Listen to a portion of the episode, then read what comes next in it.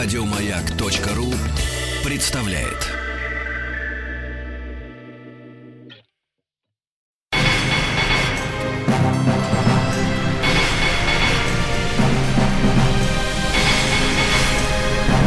Собрание слов с Верой Кузьминой. Привет, друзья! Меня зовут Вера Кузьмина. Это проект «Собрание слов», и оно, собрание, на мой взгляд, было бы совершенно неполным, если бы э, часть из них не вылетела из уст самого Вадима Тихомирова. Вадим, привет! Ой, ой, ой, ой, ой, привет, привет, Вера. Здравствуйте, дорогие Мне друзья. кажется, я пользуюсь какими-то твоими ключами. А в своих интервью ты, ну, когда к тебе приходят девушки красивые, ты как-то, э, конечно, ты стараешься к себе расположить, как мне кажется. И ну, пару, пару добрых, приятных слов ты конечно, всегда говоришь. это закон жизни.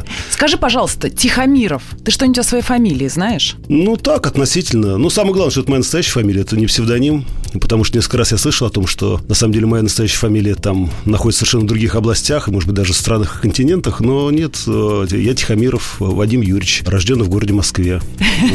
Где-то недалеко от Останкина. Да, ну, прям э, рядом с башней. Хочется, конечно, со слухов сразу начать. Хотя тебе, на самом деле, не так много информации. Если, я не знаю, ты юзаешь э, поисковые системы в поисках какой-то информации? Ты знаешь, я не бывает? любопытно, но иногда, конечно, мне просто интересно, там, что пишут, что там это. Иногда просто, когда ты даешь интервью, думаешь, дай-ка я прочитаю, что там наговорил, вздрагиваешь, ну, думаешь, ладно, ты же сказал это. Но ты ругаешься, если перевирают твои слова? Никогда. Ругаться с журналистами – это самое глупое дело. По крайней мере, я всегда это говорю всем, у кого беру интервью. То же самое, и когда ты находишься в состоянии, когда у тебя берут интервью. Ну, ну что ругаться? Ну, ты сказал, ты ляпнул. Вот, если тебя совсем переврали, ну, это их дело. У меня была одна история.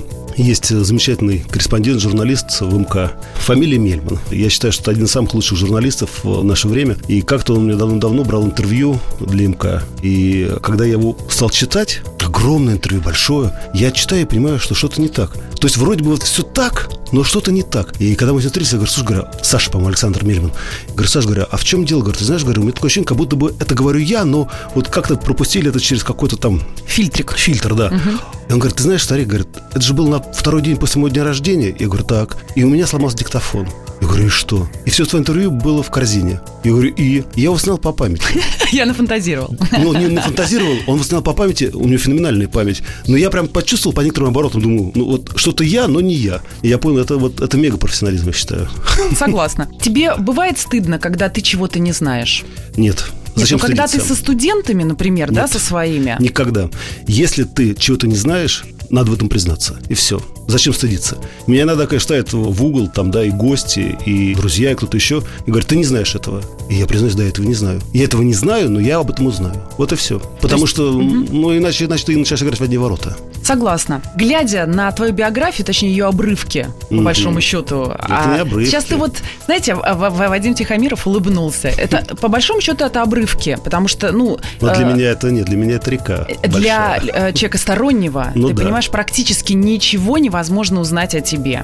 Буквально э, несколько интервью, да, каких-то, так, несколько, несколько программ. У нет, я сейчас говорю об официальной страничке Википедии. А. У тебя-то понятно. У меня вот такая коробка лежит с моим интервью, начиная все журналы газеты меня взяли. Подожди, ты собираешь? Ну, я их не собираю, но собирал, конечно, одно время, честно признаюсь. А вот, кстати говоря, есть у тебя поклонницы, а уж наверняка есть, которые собирают э, твои интервью или твои фотографии, возможно, Да нет, видео? Ну, я, нет, ну я думаю... Нет, у меня было несколько поклонниц, и там одна меня довела до, просто до белого коленя когда-то. А она мне звонила с разных телефонов и говорила, здравствуйте, Вадим, тра-та-та, тра-та-та, и довела меня до белого коленя, реально. И я вот... После этого я понял, что такое вообще вот... Ну, ну, там, Слушай, ну, может быть, у тебя есть какая-то формула, каким образом другим людям, ну, может быть, ты известный, например, человек, а есть люди, кого донимают просто люди со стороны и не знают, что с Невозможно. этим делать. Невозможно. Бороться с этим невозможно, потому что она звонила с разных телефонов постоянно. И, а если она еще выпивала... Ты же понимаешь, ты же человек интеллигентный. Наверняка поначалу ты старался ну, очень лояльно объяснить, ну, да, да, да, да? А до чего это может дойти? Это может дойти просто до психоза у человека. И я говорю, я понимаю всех наших звезд. Я, конечно, не звезда, я не считаю себя таковой да, но я понимаю всех наших вот известных людей, которых донимают эти телефонные звонки, которых дергают, которым звонят ночью, днем, утром, говорят какие-то гадости или глупости. Вот не имеет никакого принципиального значения. Или объясняться в любви. Это все равно, это все равно доводит до белого, как говорится, коленя. Вера Кузьмина и ее «Собрание слов». Опять же, вернувшись да, к твоей биографии, если посмотреть, знаешь, так вот э, сквозь строки почитать, угу. то вот полное было ощущение, что ты очень долго, там, начиная с восьмого класса, какая-то, знаешь, вот эта маята, маялся, не очень было понятно, в какую сферу полностью, максимально, где себя можно реализовать. Потому что, по большому счету, вот глядя на все, да, э, в школе двоечник, черт с ним, да, каждый второй из нас двоечник. Да я ненавидел школу, я сейчас это говорю.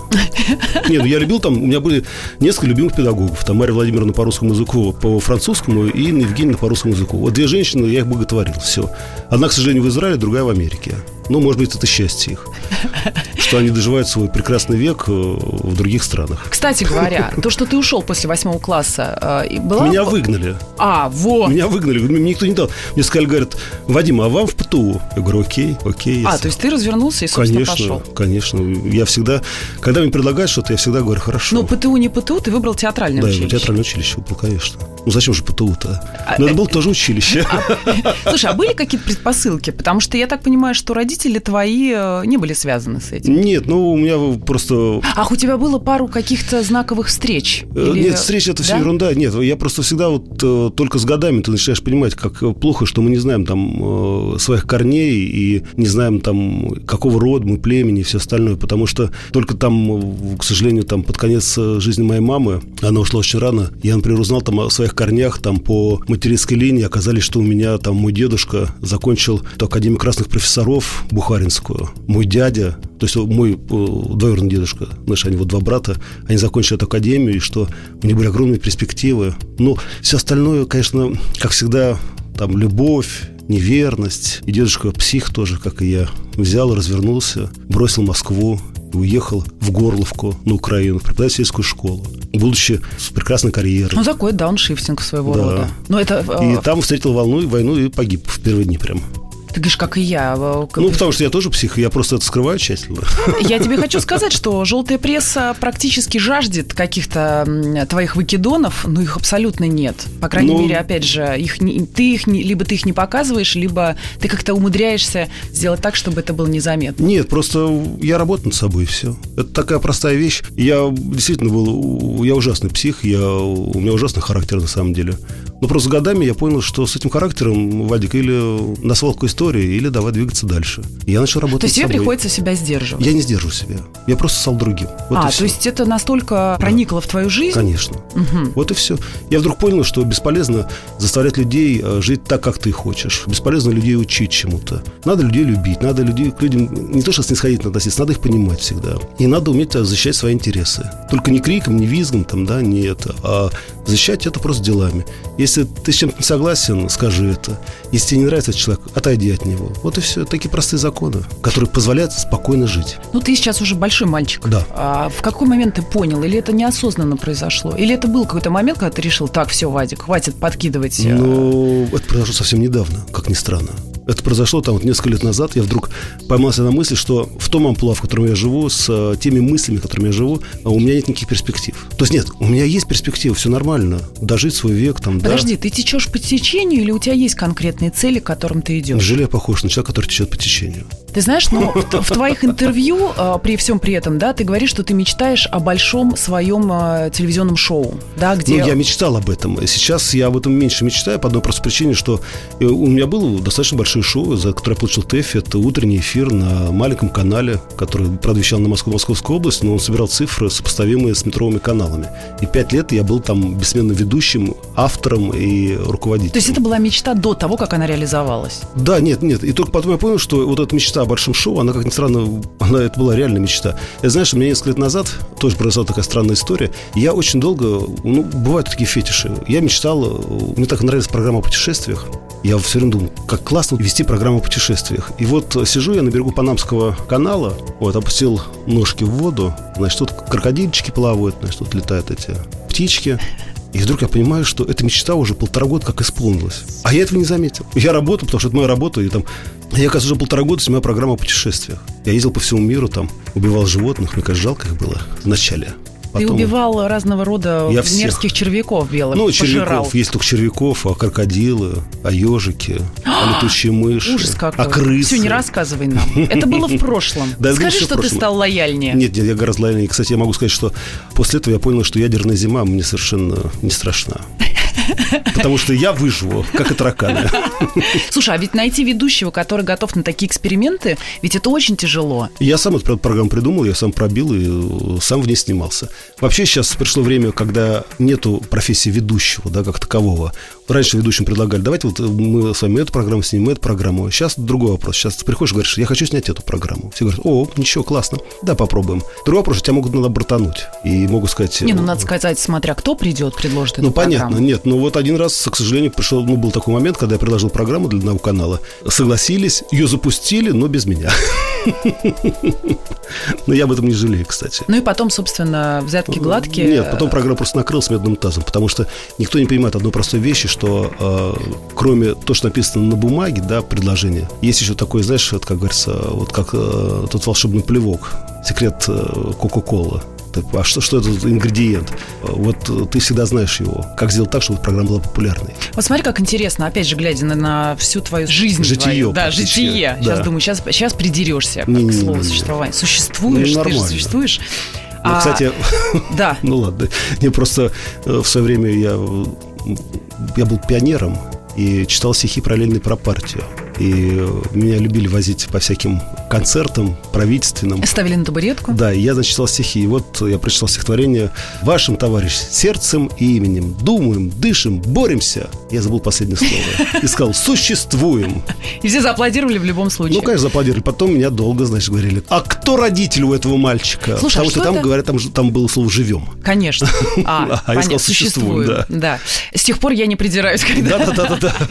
Скажи, пожалуйста, а что это за история история с сопровождением э, каких-то высших а, э, Михаила Сергеевича Горбачева? Да. Ну, это нет, это достаточно такая веселая история была. Я был студентом университета культуры, да, и мы провожали кого-то, кого-то в армию, приехал утром домой вообще с вот такой головой, и вдруг мне раздается звонок по домашнему телефону. Тогда еще, уважаемые слушатели, не а было, были дорогие слушатели, телефоны. были домашние телефоны, не было мобильных телефонов.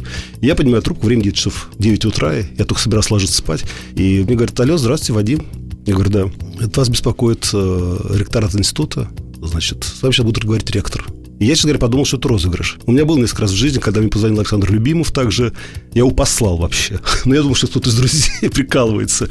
Вот. Нет, это был настоящий ректор. Он мне сказал, говорит, Вадим, вы знаете, мы тут вот решили отправить вас тут на одну творческую командировку. Давайте сейчас собирайтесь, приезжайте в Министерство культуры СССР. Это сейчас где дом актер на Арбате, раньше там был Министерство культуры СССР. Вот. И я туда приехал, там были все лбы, все красавцы со всех театральных вузов. Значит, вышел какой-то дядечка, такой, сказал, вот этот, хорошо улыбается. Ну вот, я говорю, а что? Ничего, ничего. Потом, То есть это был некий кастинг? Это был кастинг, сопровождение да. Потом, да, потом, потом неделю я ездил каждый день, а у меня были экзамены. Это был, конечно, классика. Я приезжал на экзамен, говорю, здрасте. Мне говорили, так, Тихомиров, проходите первым. Я даже проходил, вот я сказал, билет там, значит. Угу. Говорит, кто готов? Я говорю, ну, потому что мне надо было в 10 часов утра уже быть около гостиницы России, где меня жила Черная Волга, и я как э, спец... Э, спец... Слушай, подожди, я на секунду. А ты а. понял, почему ты? Почему ты? А я могу тебе сказать, я потом увидел хронику. У меня действительно была хорошая улыбка. И я был очень, я действительно был очень комфортный, и я практически весь день провел с Михаилом Сергеевичем Горбачевым. Я помогал ему, значит, подавал ему, ну, в общем, короче, был его таким сопровождающим. И Горбачев, между прочим, вот тут недавно я встретил его и сказал, здравствуйте, Михаил Сергеевич. Он сказал, а, привет, спецкомсомолец. Ну, ты остался, я думаю, что и улыбался да, ты точно так же. Точно так же. И ты говорил, что ты был высоким, худым парнем. Да. Собственно, коим ты и являешься. Ты не глумись, да. Если ну, если только, да, боком. Если боком да. А, друзья, мы продолжим буквально через э, минутку. Вадим Тихомиров э, в гостях проекта «Собрание слов». Вера Кузьмина и ее «Собрание слов».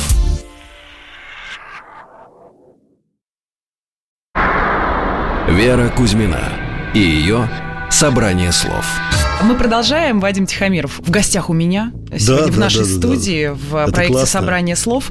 Мы с тобой закончили на встрече с э, Михаилом Сергеевичем Горбачевым. Угу. Вот про встречи, может быть, знаковые, да, или те, которые ты легко вспоминаешь. Ты сказал, что кто-то, когда выбирали, да, того, кто будет сопровождать угу. Михаила Сергеевича, сказал, ой, какой мальчик, как улыбается.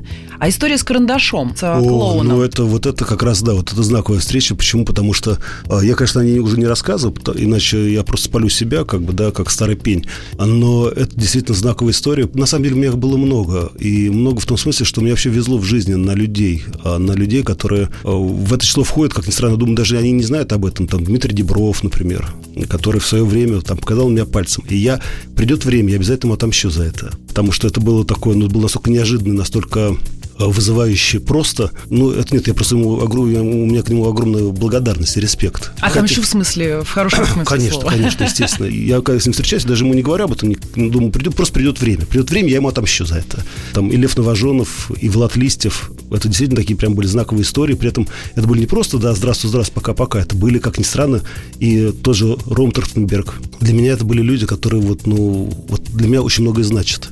А ты веришь в знаки? Конечно, верю. Нет, ну вообще, Вера, есть такая очень простая вещь. Надо уметь не просто верить в знаки, надо уметь читать их знаки и понимать их. Жизнь все время тебя заставляет. Потому что тот же карандаш, да, он э, тебя пригласил. Да. И ты не пошел. Ну, я не пошел в другой степени, потому что мне было тогда там 14-15 лет, я был мальчик вообще просто одуван. И через полгода он умер. Это был последний выход на манеж практически. Я был свидетелем последних выходов на манеж. И сейчас даже мало кто знает, кто такой Карандаш. А Карандаш это был великий клоун. Он вдруг вот выделил меня из всех. Его боялись все вообще по степени страха вокруг себя, я считаю, только два человека вот в этом, ну, в мире, скажем так, шоу-бизнеса я видел. Это Карандаш и Пугачева. Это вот два человека, которые, если они вдруг впадают в ярость, вот лучше вот сразу просто отвалить и просто сказать, все, спасибо, ничего не надо, все, я сейчас, я сам себя застрелю. Его, его боялись все. Ну, по крайней мере, Алла Борисовна говорит, что она быстро отходит. Ну, отходит она быстро, конечно, но в тот момент, когда я видел несколько раз в таких моментах... Ты это... сам нам подбрасываешь темы для разговора, Ну Вадим. вот, так вот, возвращаясь к карандашу, скажу, что я действительно, я валялся в креслах, а он репетировал. И вдруг он говорит такой, эй, ты! И все так сразу начали, ты, ты, я сказал. Он говорил фальцетом. У него был такой высокий голос. И я говорю, что я, что ли? Он говорит, ты, ты, только встань. Я говорю, ну, ты это стоял, такая глобля. Ой, какой смешной. Говорю, спасибо. Клоуном будешь. Это все, это прям... Ну, надо сказать, ты недалеко ушел. Я недалеко ушел. Все твоей профессии, это в любом случае... Я клоун. Почему я тогда люблю вот эту арию Мистер Икс? Ну, да, действительно, мы все клоуны. Но это хорошо, я, я хороший клоун, потому что любой артист, по большому счету, это клоун. Вот ты говоришь, что я не плыву по течению. Что заметно, что я плыву по течению? Нет, ну это я думаю... Да, же... нет, я к тому, что у тебя есть какой-то такой внутренний план, по которому Конечно. ты действуешь? действуешь? У меня есть огромный план. И у меня есть и большой план, да, стратегический, тактический план. И у меня есть пути отхода и так далее и тому подобное. У меня, на самом деле, достаточно жесткая конструкция моей жизни, которая есть, которой я следую. И считаю, что дай бог, чтобы мне хватило сил, здоровья, время все это притворить в жизнь. Ну, у тебя, у тебя полно ну, времени. Ну, да, времени, к сожалению, все меньше и меньше. У тебя есть мужские слабости? Ну, наверное, я люблю как и все поспать, полежать. Я люблю секс. Мне кажется, это такие нормальные слабости. Нормальные мужские да, слабости. Нормальные мужские слабости. А ты легко прощаешь э, мужчинам их слабости по отношению к мужчинам?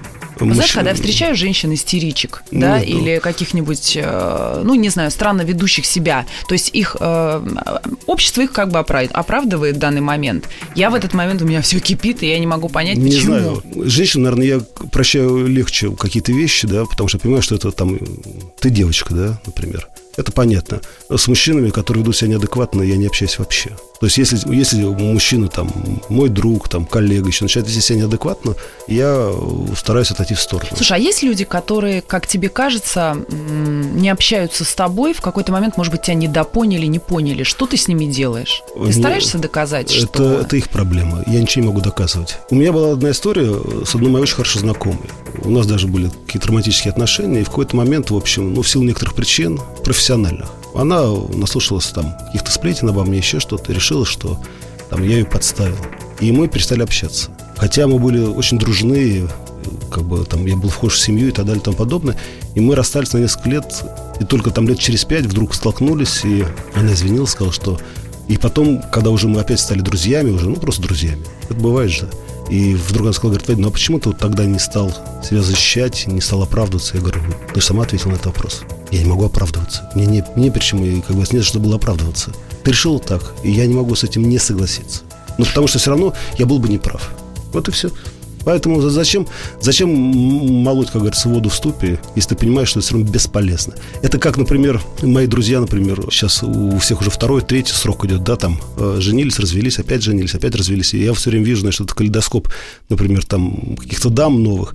Я вижу, что абсолютно, что, ну, нереально, не будет никакой судьбы, не будет никакой любви, не будет никакой семьи, потому что, ну, человек там заряжет только на одну, там, слово нехорошо хотел сказать, там, типа денег немножечко приподнять и все, и свалить в сторону. И меня потом спрашивают, говорят, Вадя, ну почему ты не сказал, почему ты не предупредил? Ты же видел все. Я говорю, ты смотрел ну, такими глазами, ты ее так обожал, ты ее так любил. Я скажу, слушай, она же собака, и она думает только о твоем кошельке. Ты мне не поверил, ты сказал, что я козел, и перестал со мной общаться. Ну, на тот момент, конечно. В том-то дело. Вот и все.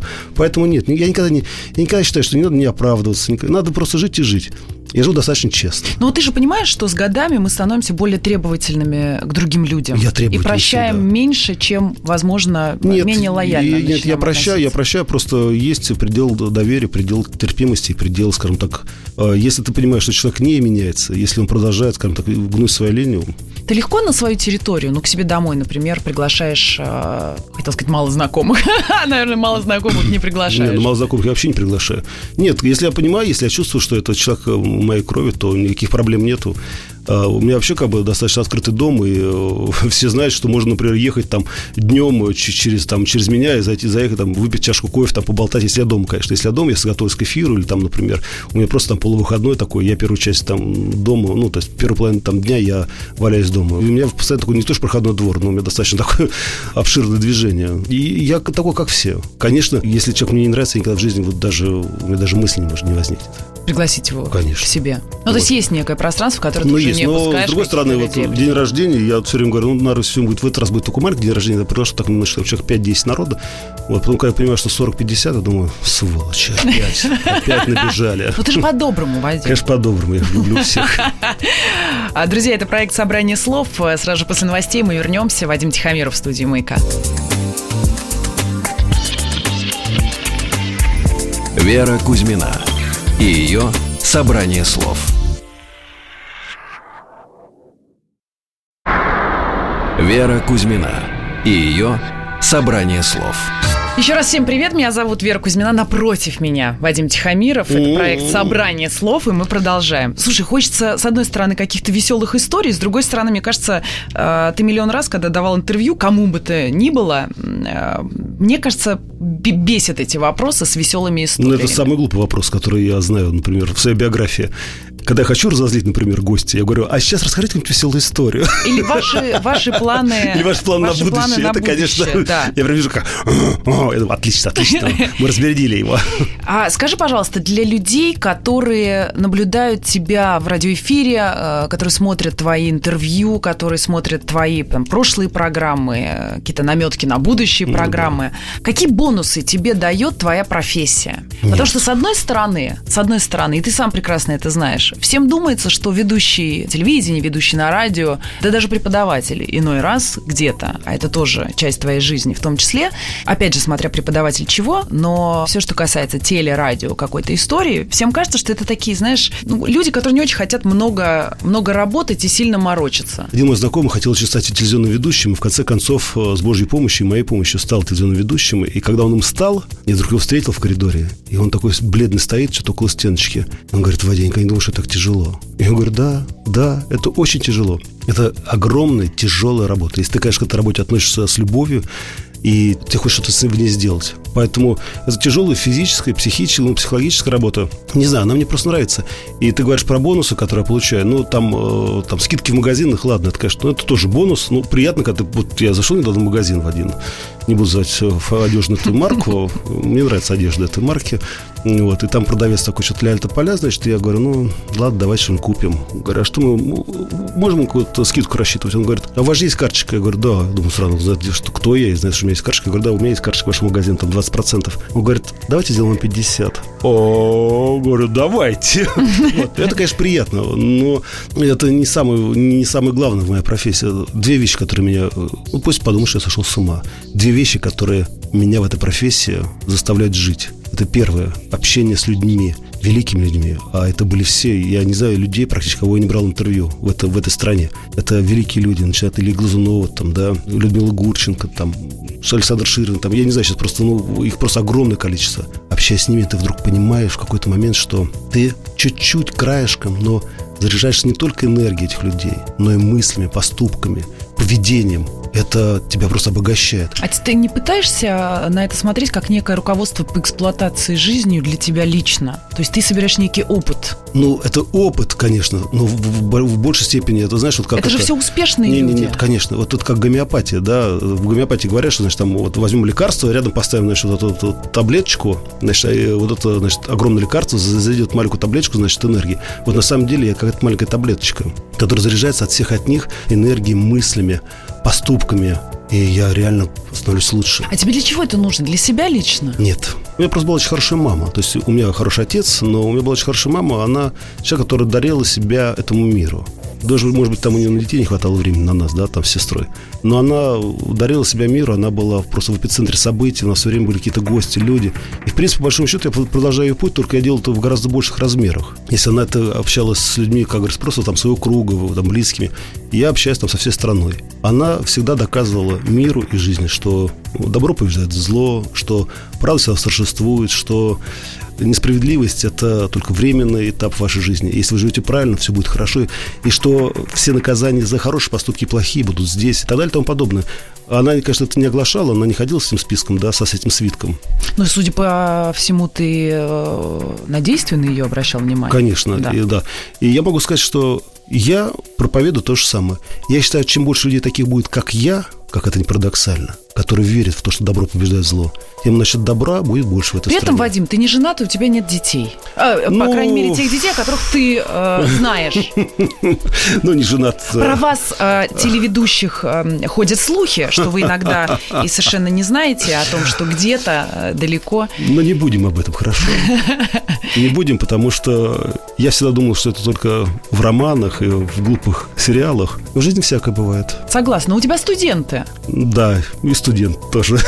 Я к тебе, я к тому, что у тебя есть поле для, Конечно, для работы. Да, у меня есть поле для работы, и я скажу, что несмотря на свой достаточно зрелый возраст, я действительно думаю о том, чтобы теперь же родить детей, которых я буду лично сам воспитывать, да, и я надеюсь, что мне хватит сил для этого. Ты наблюдаешь за тем, как твои друзья воспитывают своих? Конечно, наблюдаю, они уже взрослые, я вижу, так у меня все-таки хорошие друзья, и у них очень хорошие дети, я всегда ржу, и, конечно, когда уже такие лбы подходят, говорю, дядя Ваня, я говорю, уйди отсюда, уйди, малыш.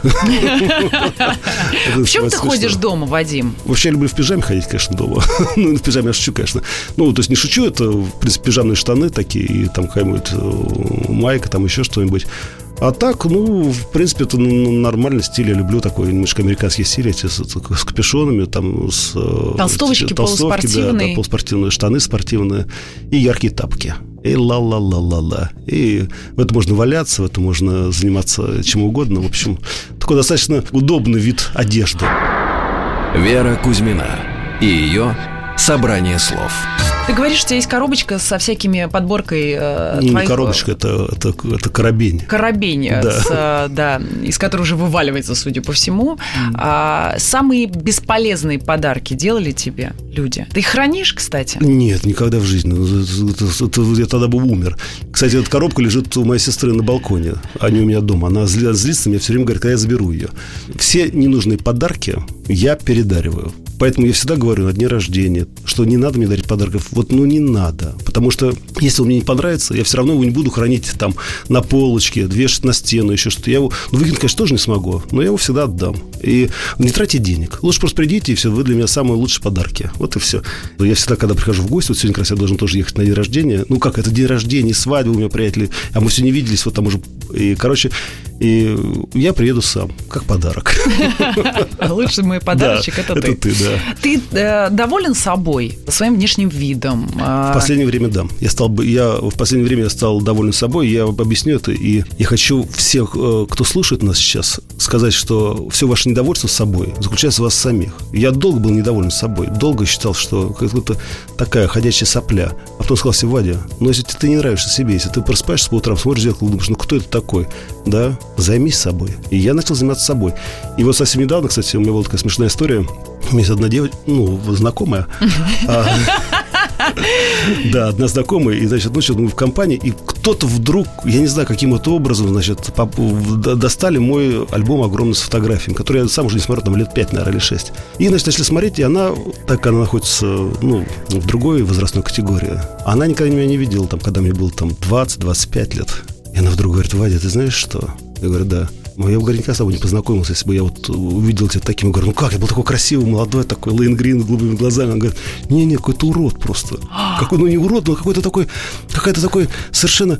А сейчас я вижу такой нормальный мужик, классный, прикольный, такой нарядный. Тебе тоже кажется, что ты с годами до сегодняшнего дня становишься все симпатичнее самому себе да, и симпатичнее? и симпатичнее людям. Потому что я считал себя, что в молодости... Это я сейчас смотрю свои фотографии, я там в молодости думаю, я был такой, ну, ну, такой ничего. А почему? Скажи, пожалуйста, может быть, это профессия? Нет это твое внутреннее желание. Или подчиниться этому миру, который Или постоянно... в 30 решить, что ты уже старый да, и доживать? Да. Угу. Или ты думаешь о том, что нет, я только начинаю жить, и я хочу жить, и я хочу дарить радость людям и так далее и тому подобное. Вот как, вот как только ты понимаешь, э, для чего ты живешь, ты понимаешь свои цели, у тебя сразу моментально меняется отношение к себе.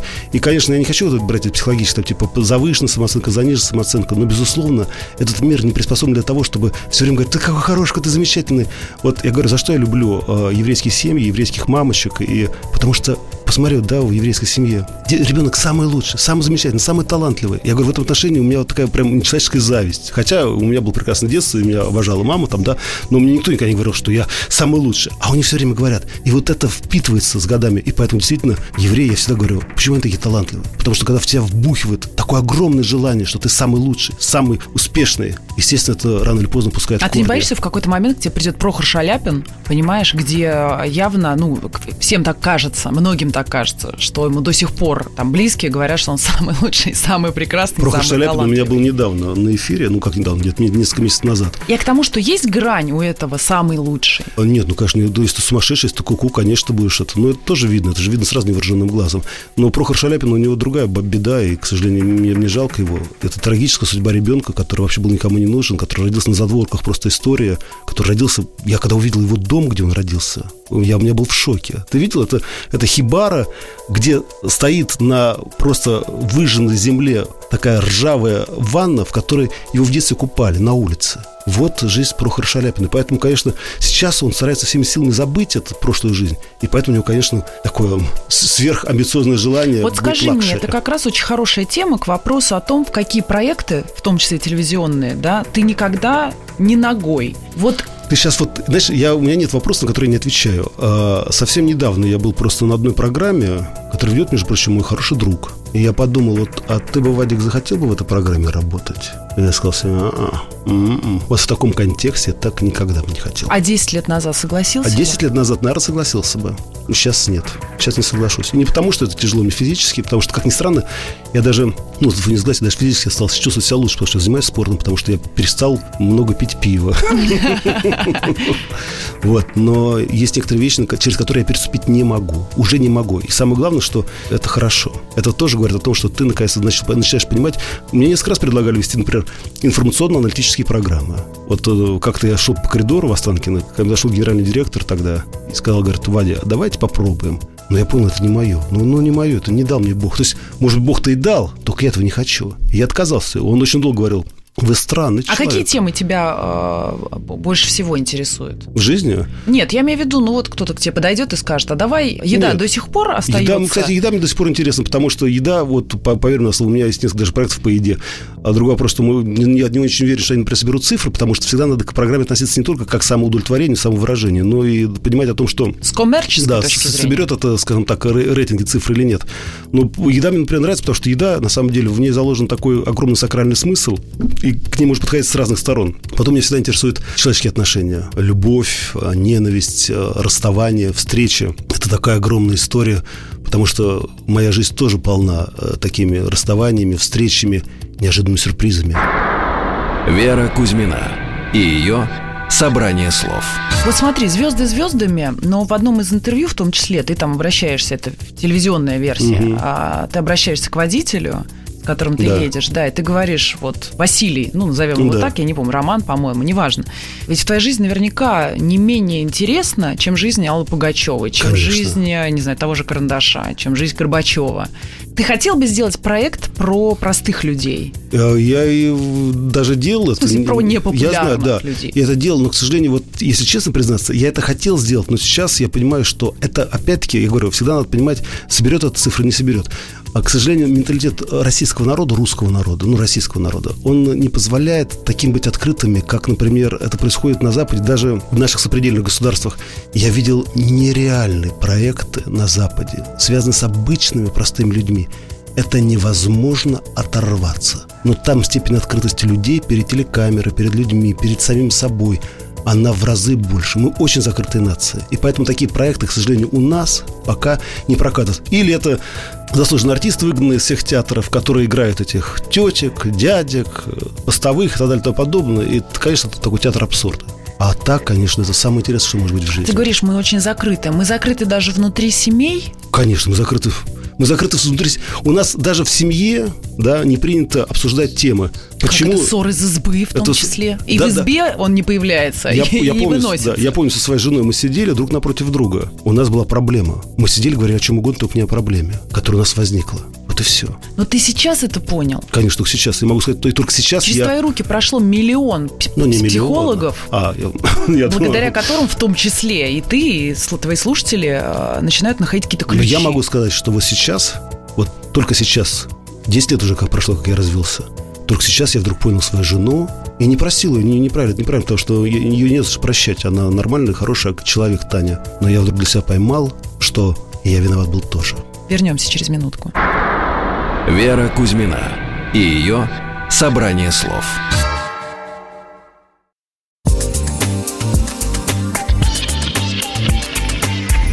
Вера Кузьмина и ее «Собрание слов». Мне кажется, мы до самого интересного добрались в проекте собрания слов сегодня Вадим Тихомиров. Да-да-да. Который к концу ты должен начать каяться. В чем, в чем ну, каяться, в чем мне каяться? Нет, просто ты говоришь, что я тоже был неправ. А ты легко, кстати, признаешь свою неправоту в чем-то. Да. Я сейчас, когда я понимаю, что я неправ, я всегда признаю свою неправоту. Я могу, меня может корежить, я могу, конечно, мяться, потеть, но я всегда признаю свою вину. Это, ну, потому что по-другому нельзя. Потому что, значит, ты будешь ходить. У меня тоже была вот недавно там одна история, история.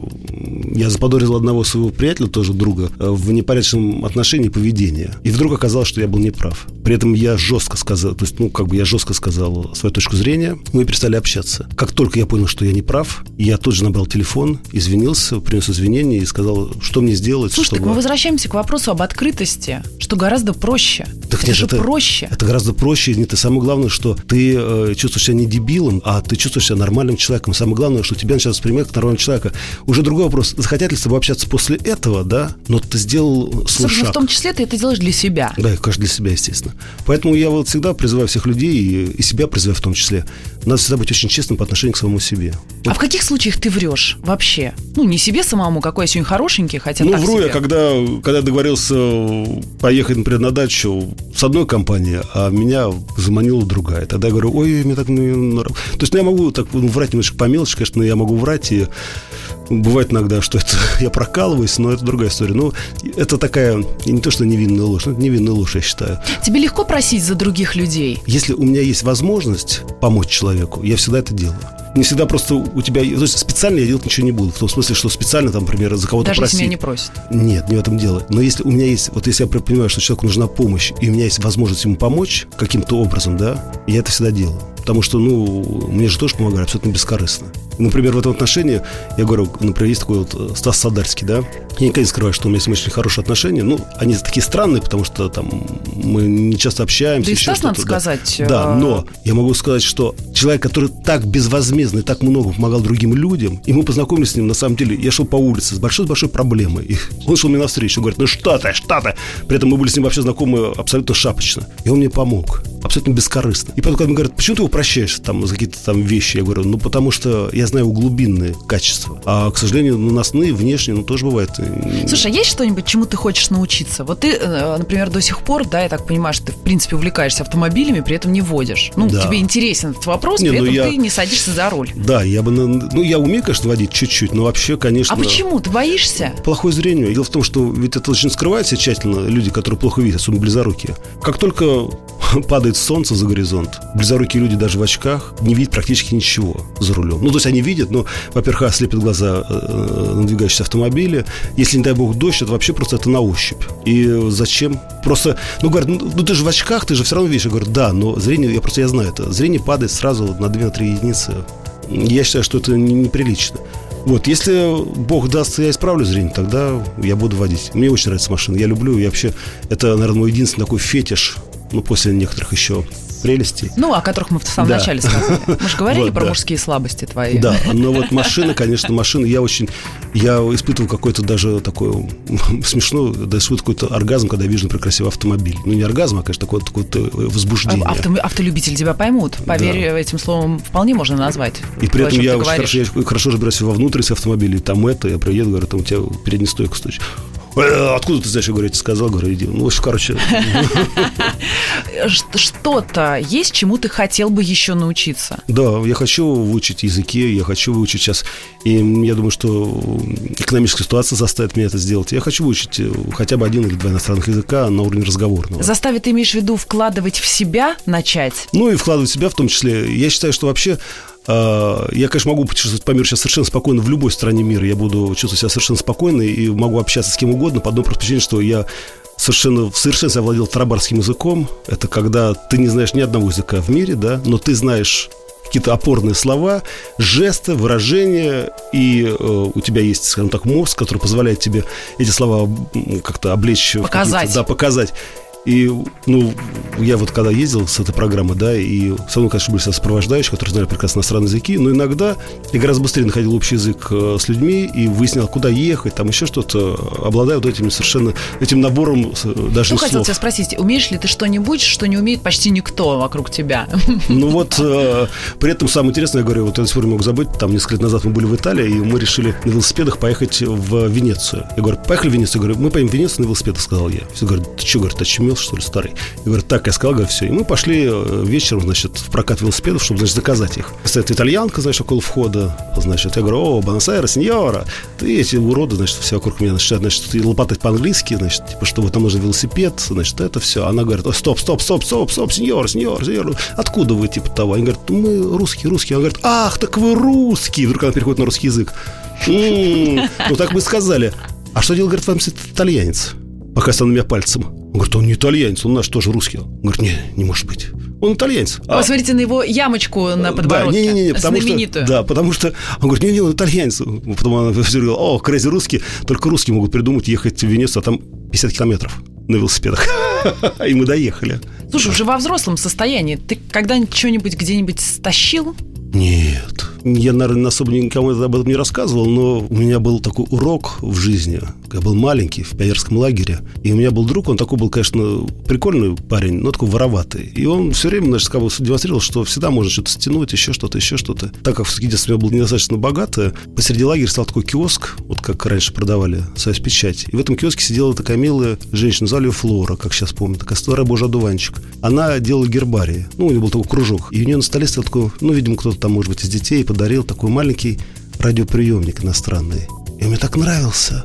И вот, э, я не то, что под воздействием этого парня, но вот когда вот без вседозволенность, я его стырил. Я его стырил, положил себе в чемодан, потом вдруг понял, что это нехорошо. Достал его, принес и извинился и отдал его. И вот после этого ни одной чужой вещи я в жизни не взял. Для меня это вообще такое табу. Потому что я увидел ту бабушку, которая вот искала этот радиоприемник, и я вдруг подошел и сказал, возьмите, пожалуйста, извините. И она сказала, спасибо, малыш. Она даже не стала спрашивать, там, своровал я вот это все. Просто вот возьмите. И вот эти глаза, они мне остались, ну, вот как бы вот, э, наверное, я все время ее вижу, эту старую женщину, боже, одуван такую, из дворян. И никогда в жизни у меня даже мысли нет. Поэтому я так не люблю людей-воров. Для меня это вообще не люди. А есть еще какая-то категория людей, э, попадающие твое такое отношение? Да нет, ну и, конечно, я не люблю... Ну вот, я говорю, для меня воры, конечно, подлость человеческая. Но опять-таки, вот человеческая подлость здесь уже все сложнее. Почему? Потому что если вор это просто... То подлость, ну кто знает, как говорится, что стоит за этим поступком, почему он совершил эту подлость, почему он сделал так или так. Это уже, к сожалению, мы не можем провести расследование. Поэтому к этому отношусь так. Ну ты же видишь, что вокруг в основном большинство людей, которые, в принципе, не копошатся в том, почему что-то случилось вообще, что-то. Ну, в принципе, да, они вообще как все живут вообще в своем мире, в своем вакууме. Но для себя, ну, так говорю, вот воровство и, конечно, вот, ну, какая-то такая... Еще, да, еще не люблю нечистоплотность. Я вообще не люблю нечистоплотность во всем. Я не люблю, э, не люблю, когда в квартире грязно. Я не люблю, когда не мытая посуда в раковине. Это все, на самом деле, звенья одной цепи. Я не люблю, когда люди ходят в грязной одежде. И не люблю вообще нечистоплотных людей. Для меня это прям такой маркер. Все, друзья, мы получили, по-моему, руководство по эксплуатации э, Вадимом Тихомировым. Вадик, спасибо тебе большое. Нам, нам было хорошо. Да? Не, не, мне было хорошо. Я, видишь, я же честно был. Да, я очень на это да. надеюсь. Ладно, друзья, ну, это был проект э, «Собрание слов» с Вадимом Тихомиром. Сегодня меня зовут Вера Кузьмина. Пока. Вера Кузьмина и ее «Собрание слов». Еще больше подкастов на радиомаяк.ру